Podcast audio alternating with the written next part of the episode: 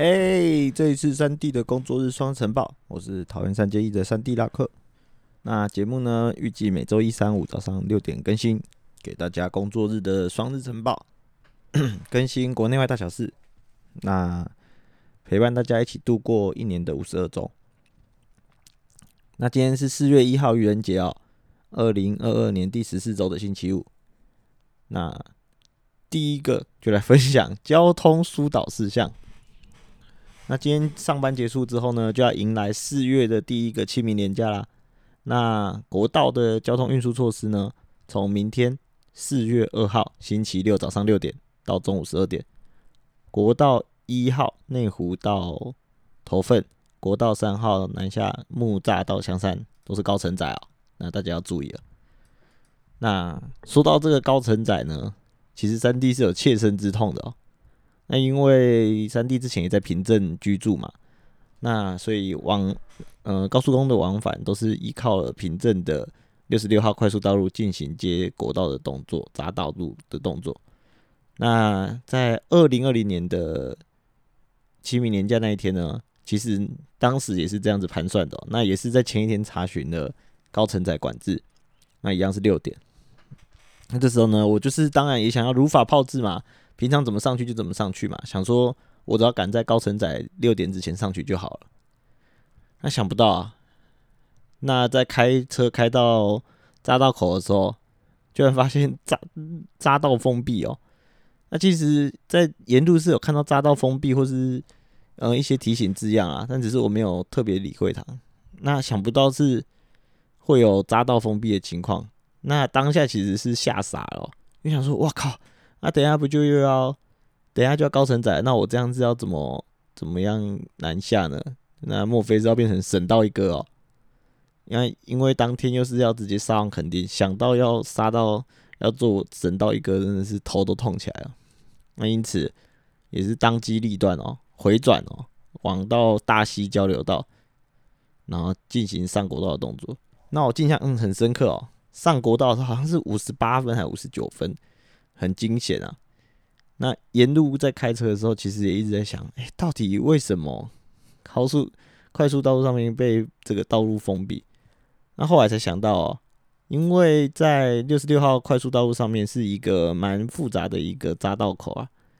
那如果要去进行道路封闭，然后呃要去进行高承载管制的人员控管的话，其实它南下跟北上的路口是在一起的，那会相对的麻烦啊。那更何况我们不太可能叫警察北北站在高架桥上面这样子站连续站到十二点嘛，所以当下也是理解了。那因此呢，在这边就是要提醒各位啊，从今天开始哦，每天二十四小时哦，国一凭证系统跟普盐系统南向都是封闭的，不能上国道哦，直到星期六才结束。千万不要跟我犯了这个一样的毛病啊！接下来是体育消息啦。美国职棒大联盟在宣布休馆结束之后，今天纽约大都会队宣布，今年的台湾日呢，由我们中信兄弟的神主牌 A.K.A. 掐哥 A.K.A. 恰恰彭正明哦，那要在向在赛前进行开球。那这次我真的是觉得大都会队找对人了啦，因为去年的时候好像是找 Janet 吧，然后在前年是蔡阿嘎。那基本上跟棒球是没什么关系啊。我知道蔡阿刚蛮喜欢中信兄弟的啊，不过他也就跟棒球的没什么关系啊。那这次找恰恰就是一定推啦，瞎挺到底。那也因为这个机会呢，我就查一下，哎，其实蛮好奇的，当初为什么这个台湾日到底是怎么来的？那原来其实是蛮多原因的哦。第一个就是，当我们坐地，如果我们是坐地铁通勤的呢，那我们在到球场的车站前一站。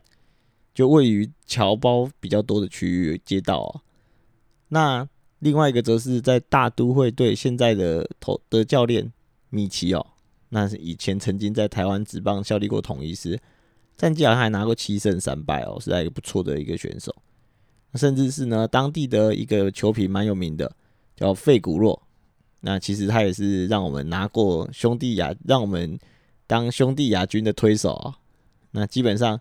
种种原因之下呢，球团的亚洲市场负责人王伟成先生哦，其实就力推这样的活动。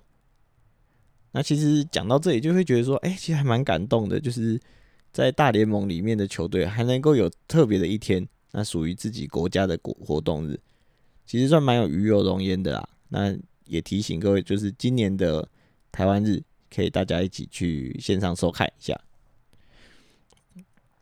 那今年呢，我们台湾职棒的台湾的职棒选手林子伟啊，也是加入了纽约大都会队。那就祝福他啦，跟我们张玉成选手一起站稳大联盟，那帮台湾人创下更好的成绩。最后是我自己的新闻啦，今天就跟大家聊聊工作态度的问题好了。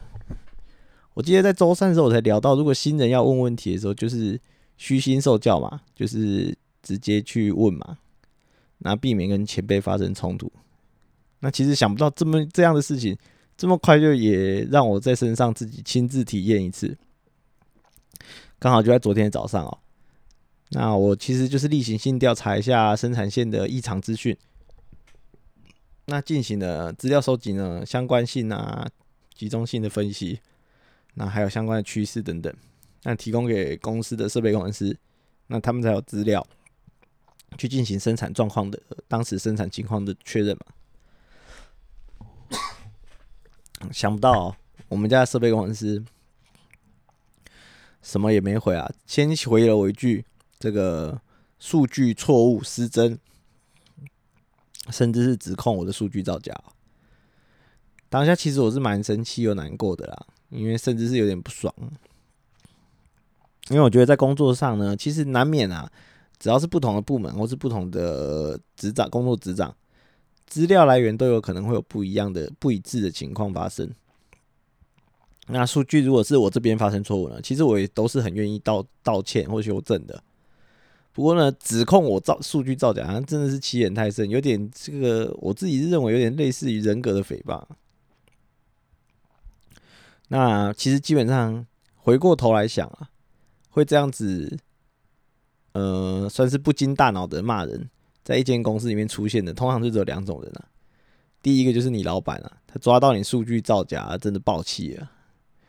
那第二种呢，就是那种有点愤世嫉俗啊，然后自视甚高，然后又其实不爱学习新系统的老人呢。那很明显啊，我这次遇到的就是后者。那其实依照我在过往公司的经历呢，我的作风其实就针对对方在做指责的地方、指控的地方呢。我直接打脸他，让他知道说其实他是错误的，那让他抬不起头来。那更何况这一次哦，这个自己把脸送上来吧，直接指控人家是造假，我觉得是蛮夸张的。那真的是要让他知道一下年轻人的厉害啊。那不过结果是我后来是退让了，放过他。那原因呢，其实反而不是我在周三节目讲的那些什么虚心受教等等的，而是我的老板提醒了我，那个。对方的格局啊，与我不同啊，那他就只是个待退的老人了。那我们去跟他争辩呢，其实是没有什么意义的，因为他的层次就在那边。那我他希我如果希望能够以后爬得更高，那就不需要止步于此，进行跟他这边口水战的进行口水战的行为啊。那甚至是后来，如果为后续如果呃长官们在做检视是否升迁的时候，那也发现，哎，这个拉克是不是在人际关系上面处的不好？那那时候也是百口莫辩了。所以虽然当下是十分气愤啊，但仔细想一想之后，忍一时就风平浪静嘛。那因此啊，最后的最后，我都忍得住了。